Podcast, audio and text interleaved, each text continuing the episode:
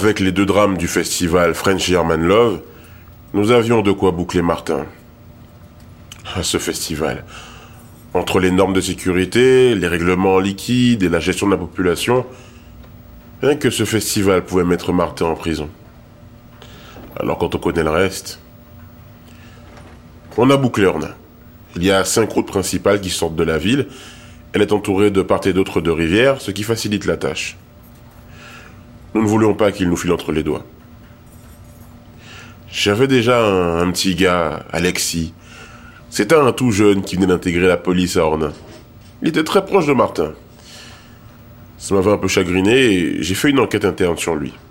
Et il se trouve que sa famille était des sans-papiers venus de Syrie et régularisés avec des faux papiers par Martin. Le père était le docteur de la ville. Je suis allé les voir, en personne, il y a quelques mois.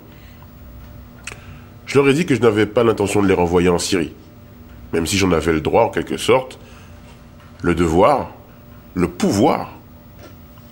Par contre, j'avais besoin qu'Alexis se rapproche de Martin et m'envoie des rapports de son activité.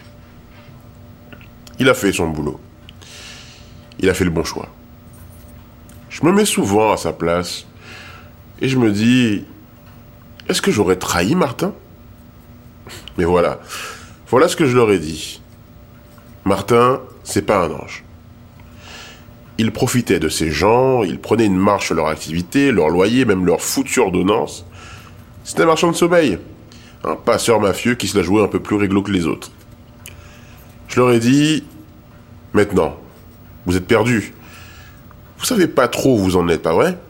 Vous avez peur d'avoir mauvaise conscience si vous trahissez celui qui vous a sauvé Vous savez quoi Moi, quand je suis perdu, je regarde la loi. La loi est un phare dans la nuit, vous savez. En France, on n'est pas des nazis. Si vous voyez la lumière de la loi au loin, et qu'au lieu d'aller tout droit vers le phare, vous allez en gros dans la bonne direction, la police vous enfoncera pas. Mais Martin, lui, il tourne le dos à cette lumière. Systématiquement. On peut plus l'aider, il est trop loin. J'avais un autre gars, Maxime. Il s'est infiltré dans Ornain et a pris un appart en face de chez lui. On a pu voir son activité, les trois femmes avec qui il vivait. Il y avait même un laboratoire pour la drogue juste en dessous de chez lui. Alexis et Maxime ont pu confirmer de visu tout le bordel du dossier. Pour les dernières étapes, Maxime me confirmait minute par minute la présence de Martin chez lui. Il ne fallait pas qu'il parte. Il ne fallait pas qu'il se suicide. Mes observateurs ont commencé à me faire flipper. Il y avait des mouvements dans la ville, des hommes passaient d'une maison à l'autre, certains frappaient aux portes, discutaient à voix basse, puis partaient. Certains avaient des fusils de chasse, d'autres couraient. J'ai compris que même s'il avait l'air d'un petit mec sans couilles, Martin avait son armée et il préparait ses petites troupes à faire un bain de sang. Il allait avoir des citoyens, ou même pire, des non-citoyens qui allaient tirer, blesser, peut-être tuer des policiers. Une situation qui n'était pas arrivée en Meuse depuis, quoi, 100 ans Quelque chose qui allait me coûter mon poste, et bien pire. Avant que ça dégénère, je suis allé toquer à la porte de Martin. Et traverser la ville a été un des moments les plus tendus de ma vie. Je voyais les yeux à travers les volets. Tout avait un silence de mort. C'était une scène de western. Martin m'ouvre la porte. Il me reçoit. Propose à boire. Je prends un jus d'ananas. Je suis avec Alexis qui reste sur le palier de l'appartement. On reste un peu silencieux. Derrière lui, ces trois femmes attendent, un peu farouches, prêtes à me sauter dessus. C'est marrant. elles sont pas très jolies. Je crois qu'il y a une handicapée dans les trois. Les chefs mafieux sont habituellement entourés de jolies nanas. Mais enfin. Un petit silence malaisant passe et je lui demande qu'est-ce qu'il compte faire. Et il me dit très sincère. Oh, vous savez, tout se passe bien ici. Pourquoi vous venez me chercher des noises? Tout le monde est heureux ici. Je le regarde. Je dis rien. Il fait longuement l'explication de tout ce qu'il a fait. Il est fou. Parce que sans le savoir, il est en train de me dire à moi, officier assermenté, toutes les façons dont il a enfreint la loi. Je découvre des choses comme la fraude à la construction avec l'architecte des bâtiments de France et sa foutue mosquée là. Je dis rien. Il me dit On ne se laissera pas faire. Mes gars, c'est des durs. Ils ont connu la guerre et ils ont des armes. On ne se laissera pas faire.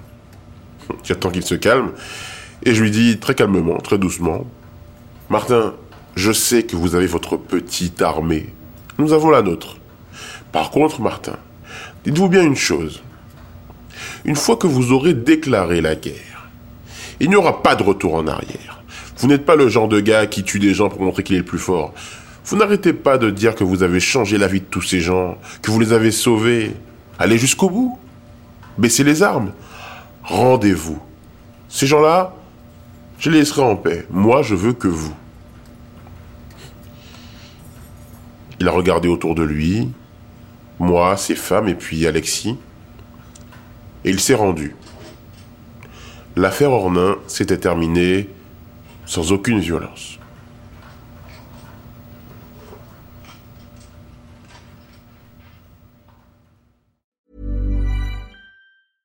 Imagine the softest sheets you've ever felt. Now imagine them getting even softer over time. That's what you'll feel with Bowl and Branch's organic cotton sheets. In a recent customer survey, 96% replied that Bowl and Branch sheets get softer with every wash. Start getting your best night's sleep in these sheets that get softer and softer for years to come. Try their sheets with a 30-night guarantee. Plus, get 15% off your first order at bowlandbranch.com. Code BUTTERY. Exclusions apply. See site for details.